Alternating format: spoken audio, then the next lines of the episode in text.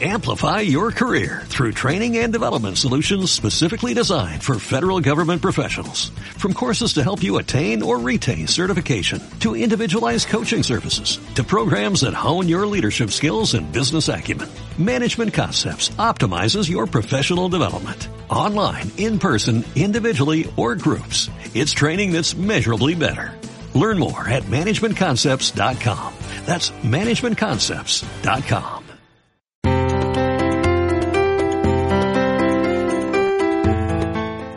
Saludos, soy Alfonso Salvador para 1959 Radio TV.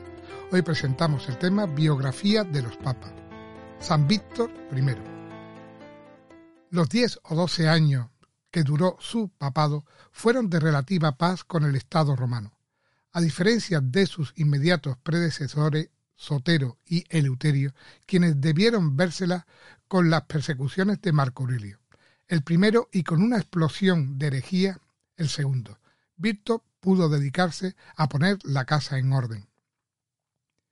El emperador cómodo no se mostraba hostil con los cristianos, al igual que su sucesor Séptimo Severo, al menos durante sus primeros años, y Roma progresivamente iba ampliando su cosmopolitismo.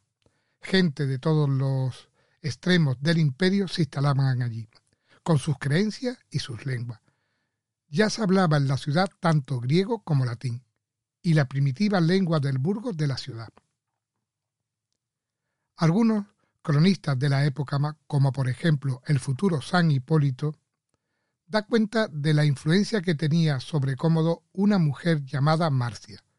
Lo más probable es que haya sido una amante suya, quien logró interceder por los cristianos que estaban cumpliendo condena a trabajo forzoso en las minas. La mujer que tal vez era cristiana ella misma, un día mandó llamar al Papa Víctor a palacio. Le pidió expresamente que le hiciera llegar una lista con los nombres de los cristianos romanos condenados a las minas de Cerdeña, y se comprometió a obtener su libertad.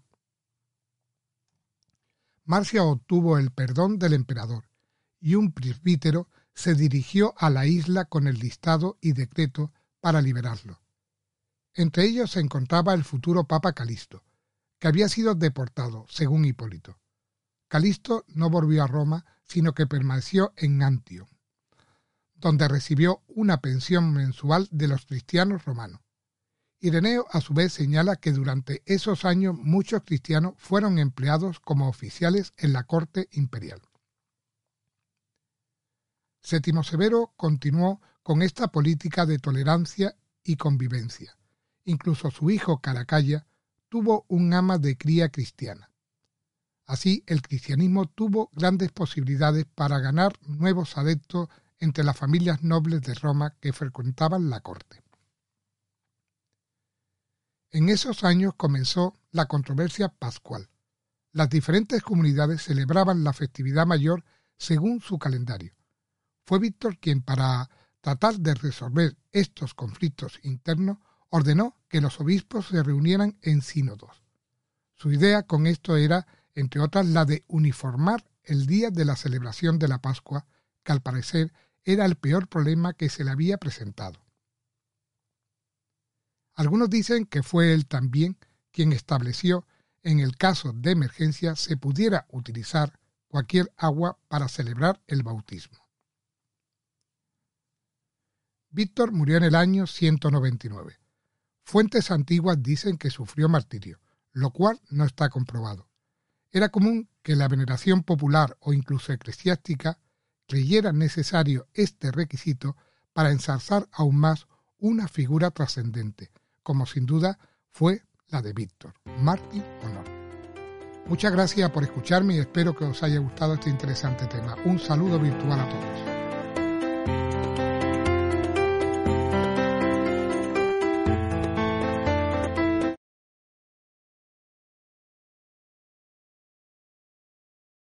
Amplify your career through training and development solutions specifically designed for federal government professionals. From courses to help you attain or retain certification, to individualized coaching services, to programs that hone your leadership skills and business acumen, Management Concepts optimizes your professional development. Online, in person, individually, or groups. It's training that's measurably better.